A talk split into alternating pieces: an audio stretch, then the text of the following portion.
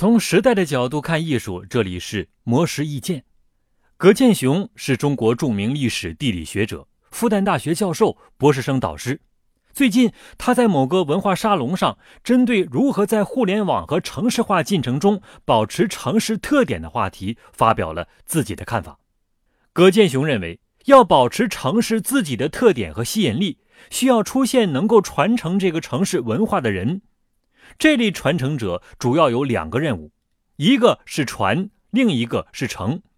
不过，因为人的生命是有限的，这就导致部分城市文化难以继续传播。这时候就需要传承者及时把它们记录下来，或者传授给徒弟。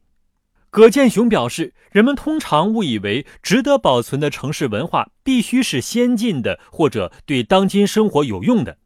其实，从文化和历史的角度来看，城市文化不必考虑是否先进，是否能起作用。就算它们都变成化石，也需要保存起来。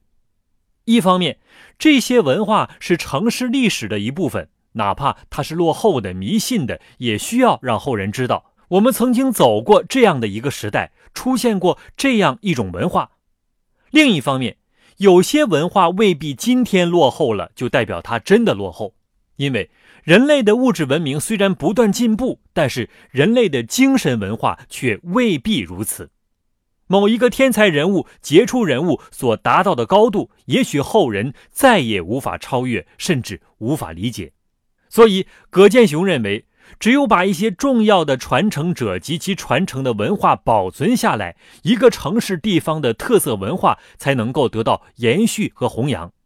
不过，我们现在虽然有保存地方特色文化的物质条件，却缺乏传承他们的自觉性。以上内容由魔石意见整理，希望对您有所启发。魔石意见每晚九点准时更新。